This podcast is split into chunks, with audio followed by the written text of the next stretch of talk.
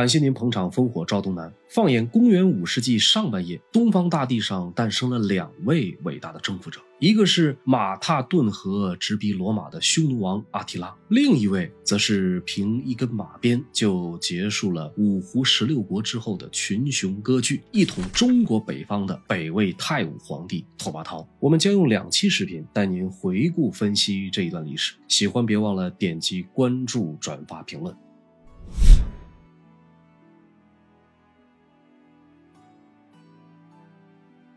拓跋焘，小字毕黎，生于公元四百零八年，是北魏明元皇帝拓跋嗣的长子。由于出生的时候啊，骨骼惊奇，体貌特殊，被他的爷爷拓跋圭视为北魏的希望。曾预言成武大业者必此子也，没想到他一语成谶。拓跋焘从小就天赋异禀，五岁被封为太平王，同年当上皇太子。为了能够好好培养这位继承人，政绩突出的拓跋嗣很早就放权，让太子拓跋焘处理国事。为了能够充分锻炼他当皇帝的才能，拓跋嗣还颇有创意的设立了太子监国这个制度。而他这项鸡娃政策也的确在日后为北魏解决了大问题。那么，公元四百二十二年五月，由于刘宋开国皇帝刘裕去世，拓跋嗣趁机发兵南下。然而，这场南侵的战役非但没有如预想中顺利，还使得拓跋嗣在两年后死在了南侵的途中。于是，公元四百二十四年，年仅十六岁的拓跋焘登上了历史舞台，开启了他叱咤风云的一生。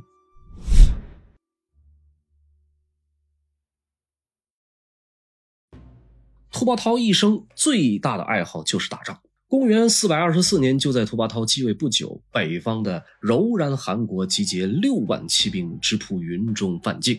那里是拓跋家历代先祖的陵寝以及北魏旧都的所在。这种挑衅行为将拓跋焘的怒火彻底点燃。面对柔然六万大军，他不顾个人安危，御驾亲征，仅带了三万骑兵，连续奔袭三天两夜，赶到云中。刚抵达云中，拓跋焘就和他的北魏部队被柔然人团团围住，前后足有五十多层，连交战双方的码头都快贴到了一起。然而，面对早有准备的柔然，年轻的拓跋焘不仅没有被吓破胆，反而如杀神附体，泰然指挥。由于拓跋焘悍不畏死。云中之战以柔然人的败北告终。然而柔然人不知道，他们给自己惹上了个难缠的对手。次年十月，北魏以五路大军对柔然汗国发起进攻。此次他们不仅抵达了漠南，更从柔然各部落抢夺了大量的财物。致使柔然汗国元气大伤，此后一段时间之内不敢再在北魏边境闹事儿。作为拓跋鲜卑人的后代，拓跋焘优秀的才能和胆识胜过了他的爷爷和父亲。不过从他的个人角度出发，柔然汗国不过是他小试牛刀的同学打仗。北魏帝国的版图想要变上一变，他还需要击败更多、更强大的对手才行。《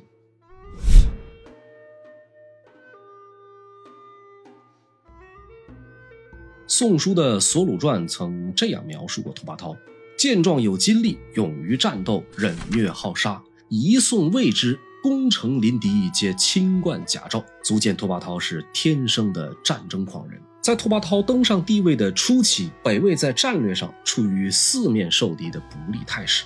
南方的刘宋国势正处于上升期，西边夏国的赫连勃勃虎视眈眈，东边的北燕虽然国力贫弱，但是路途遥远，易守难攻。公元四百二十五年八月，大夏开国皇帝赫连勃勃在统万城过世。这被拓跋焘视为举兵征夏的大好时机。经过与群臣商议，左右权衡，在公元四百二十六年十月，兵分两路西征夏国。拓跋焘亲率一路大军自平城出发，经云中，趁着天寒地冻，由君子津渡过黄河，在十一月初七抵达统万城郊。这一天正好是冬至。由于古时候啊有冬至大如年的这个说法，彼时统万城内的夏主贺连昌正大宴群臣。未曾想，在如此重要的节日里，北魏大军竟然赶来奇袭。消息传入夏国皇宫，贺连昌只好整兵迎战。结果首战就被拓跋焘打得落花流水，仓皇逃回。为了激怒贺连昌，又使其出城决战。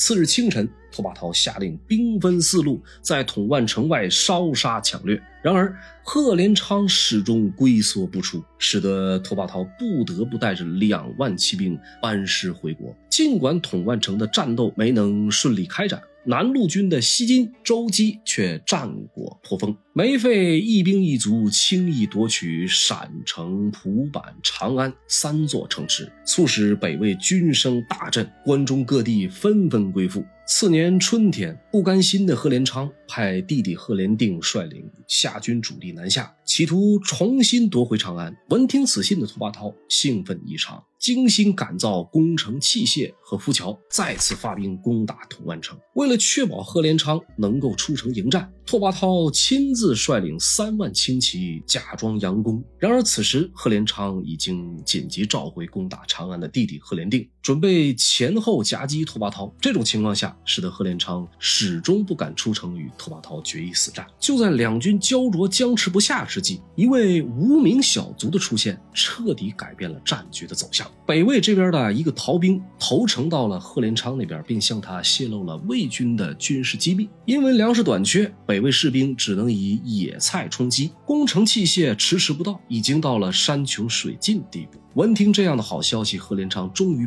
披挂上阵，领兵三万，在天将破晓之际杀出统万城。如果论勇猛好战，夏国的匈奴人一点不输北魏鲜卑人。面对军容整齐、气势汹汹的匈奴大军，有人建议拓跋焘应避其锋芒，先跑为敬，却被拓跋焘断然拒绝。当即下令佯装撤退，引夏军来追。果然如拓跋焘所料，夏军在追击了五六里后，阵型逐渐松散，队伍不仅拖得长，而且很是散乱。拓跋焘看准这个时机，在风沙和雨水中调转，马头逆风向夏军发起猛攻。激战过程中，拓跋焘马失前蹄摔了下来，幸亏身边的护卫拓跋齐拼命保住了他。重新上马后，拓跋焘越战越勇，不仅连续击杀十多名夏军，更将冲到近前的大夏尚书胡立文一槊刺死。俗话说：“横的怕愣的，愣的怕不要命。”这话用来形容拓跋焘是再适合不过了。由于战争惨烈，让他沉醉其中，就连自己被刘建贯穿手掌，也无法消解他心中那份杀戮的快感。就这样，夏军全线败退，北魏军。乘胜追击，斩杀夏军万余人。被吓坏的赫连昌因敌军追击过急，慌不择路，竟然走错了路，没能逃回统万城。无奈之下，只好带着残余部队逃往上邽。次日，魏军入城，俘获王公贵族和妃嫔宫女数以万计。赫连勃勃攒了一辈子的马匹、牛羊、珍宝器物，在拓跋焘的慷慨下，成了北魏将领们的赏赐。更加值得玩味的是。拓跋焘还拐走了赫连勃勃的三个女儿，全部拉回北魏，收入后宫。其中一位日后还有幸当上了北魏的皇后。环顾统万城的高耸城墙和奢华的夏国皇宫，拓跋焘无不感慨：罪而小国竟敢如此不惜民力，焉能不亡？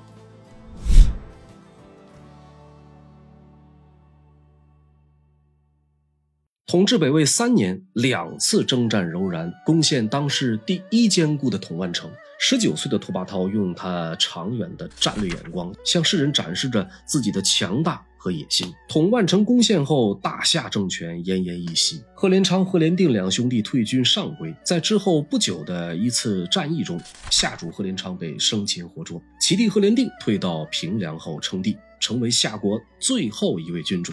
与大夏苦战两年后，北魏大军终于迎来了休整期。然而，天生喜欢战场的拓跋焘忍了不到一年，就开始规划起了新战场。公元四百二十九年的早春四月，拓跋焘决定再度北伐柔然，而这一决定遭到了满朝公卿大臣的反对，甚至连拓跋焘最亲近的保太后窦氏也多次劝阻。太常崔浩在这个时候坚定站在了主赞派一方，并且舌战群臣，最终由拓跋焘拍板定下择日出兵。然而出征柔然之前，北魏竟然来了意外访客。南方的刘宋皇帝刘义隆派遣使臣前来向拓跋焘讨要曾经被拓跋嗣夺取的河南领土。拓跋焘呢，认为刘义隆不过是个体弱的书生，不以为意，嗤之以鼻。当年的五月十六，北魏大军抵达漠南。此次拓跋焘兵分两路，西路由长孙翰指挥取道大峨山，东路则由自己率领，将在柔然王庭会合。春夏之交呢，正是放牧的好时节。毫无防备的柔然人被突然出现的北魏大军吓得四散奔逃。这一仗啊，拓跋焘赢的是出奇的轻松。柔然可汗大谈因逃跑时失踪。尽管出征之前，谋臣崔浩曾叮嘱过拓跋焘，一定要对柔然人穷追不舍。但是，当大军追击到卓图山的时候，北魏将领因为担心山中有柔然伏兵，纷纷请求退兵。拓跋焘熬不过众人的意见，只好撤兵退回到北魏境内。然而，随后不久，他就在投降的柔然人口中得知，大坛已经身患重病。与数百个柔然人躲在山中，距离追兵只有百八十里。幸而拓跋焘临时撤兵，这才保住了性命。闻听此言，拓跋焘后悔不已，对崔浩的能力也越来越信服。此次北伐虽然不尽完美，但不久后大谭就因忧愤离世。此后多年，柔然再无侵犯北魏的能力。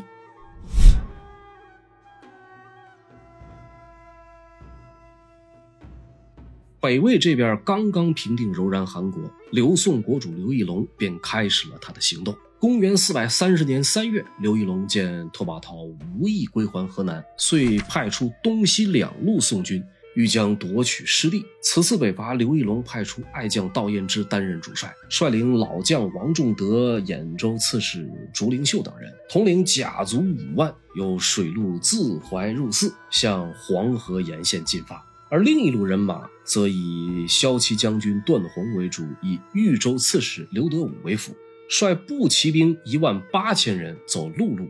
为了确保出战取胜，刘义隆还特意安排长沙王刘义新进驻彭城，以三万大军作为前方支援。让任何人都没有想到的是，从未领过兵、打过仗的刘义隆，居然在首战就赢了拓跋焘。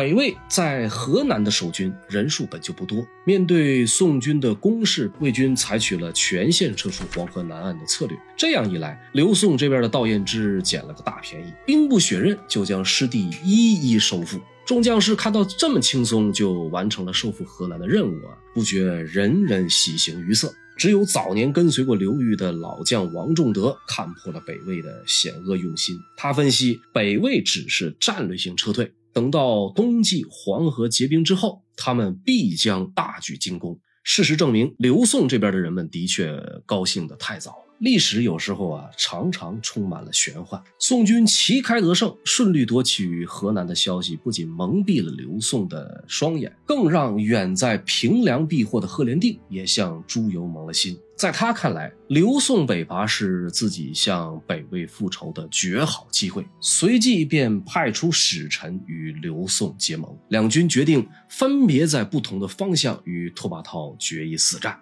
面对敌军的两线作战。拓跋焘果断决定自己亲率大军西渡黄河，兵锋直指赫连定的老巢平凉，派出冠军将军安杰在东线伺机反扑。西线的战役毫无悬念，夏军先是被拓跋焘穷追猛打，撤退的路上又遭遇伏兵袭击，好不容易退守成功，北魏又祭出包围战，并且切断了水源。在一系列的组合拳下，被围困的赫连定虽然侥幸逃脱，却身负重伤，只带着少数人逃回上贵。几个月之后，赫连定遭遇了另一个游牧民族吐谷浑的劫杀，结果被生擒活捉。至此，五胡十六国最后一个匈奴政权赫连夏就这样窝窝囊囊的亡了国。东线战场在安杰的指挥下，同样取得了节节胜利。他们呢，先是轻松攻下金庸城，又在短短几天之内夺取了洛阳和虎牢。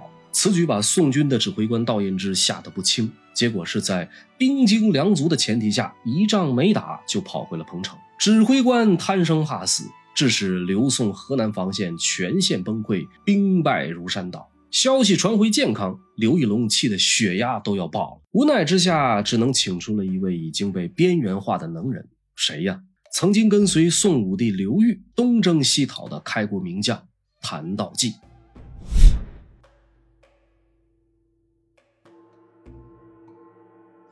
谭道济这位人物，咱们在这儿简单介绍下。早在讨伐桓玄的时候，他就开始跟随刘裕。后来的讨卢循、灭后秦，他都有参与，并起到了一定程度的关键作用。卢循作乱的时候，谭道济协助刘道规击败徐道富，成功保全了荆州。刘裕北伐后秦，谭道济和王镇恶当先锋，在攻下洛阳的时候，俘虏了四千多人。当时啊，就有人劝他：“你不如把这个这些俘虏全部都杀掉，把这个尸体啊堆起来，震慑敌军。”谭道济却说：“伐罪吊民，正在今日。”把所有俘虏全部释放，于是深得人心，所到之处是望风归降。到了刘义隆第一次援家北伐，实际上这个时候的谭道济本来功勋卓著，却因为参与了废立少帝刘义福，已经不被刘义隆看好和重用。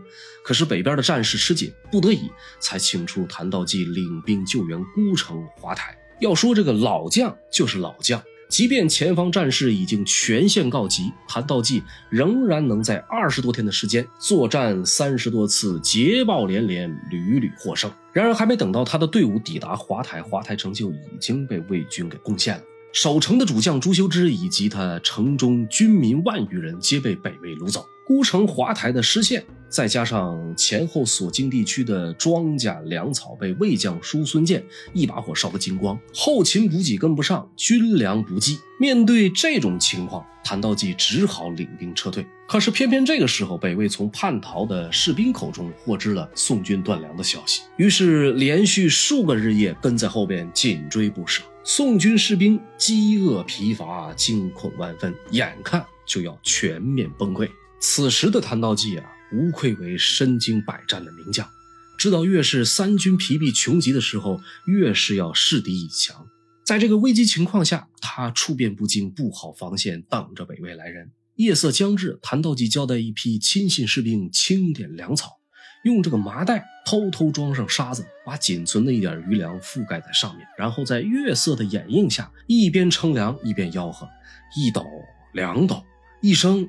两声严密监视宋军动向的那个北魏探子远远看见了，然后回去禀报，人家宋军啊粮草还多着呢，不仅大米得按车运送，就连点数都得拿着筹码来计。魏将叔孙建大惊之下，认为自己是陷入了谭道济的陷阱，果断下令把叛逃来的宋军士兵给砍了。到了第二天，谭道济命令全军将士不要着急，缓步前行。他自己呢，脱下甲胄，换上居家休闲的便服，坐在车上悠哉悠哉，好像不是来行军打仗，更像是在观光旅游。那么这一下可把这个魏军给看糊涂了。你打仗就打仗嘛，您或穿着这一身休闲装，大摇大摆的四处走着看着，这哪儿还像是在两军交战呢？魏军认为这个前面啊，一定是设有伏兵，要不然谭道济他不敢这么吊儿郎当的。于是魏军开始悄悄的退却，这就是历史上著名的谭道济唱筹粮杀的典故。人们啊常常以能打胜仗作为评价一位优秀将领的标准。其实能在不利条件下最大程度减少损失，甚至全身而退，同样可以衡量一位军事将领掌控全局的能力。说句题外话，这就像三个人斗地主，你大小王外加四个二能打赢不算厉害。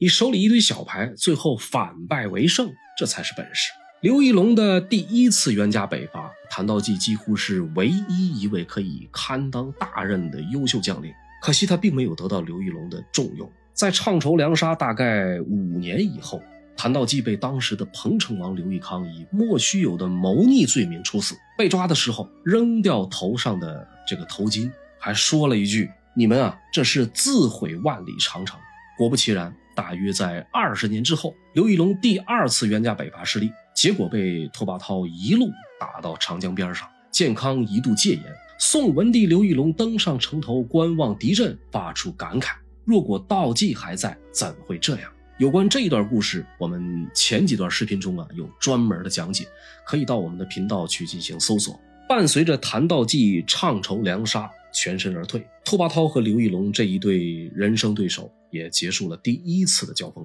第一次冤家北伐让刘义隆多年的心血付之东流，数年以后，刘义隆都不得不为自己的年轻气盛而买单。就在刘宋休养生息的时候，拓跋焘完成了他统一北方的宏愿。有关战争狂人拓跋焘的东征西讨，以及他和书生皇帝刘义隆再次过招的更多精彩内容，我们将在下一期的视频中与您分享。感谢您收看《烽火照东南》，我们下期再见。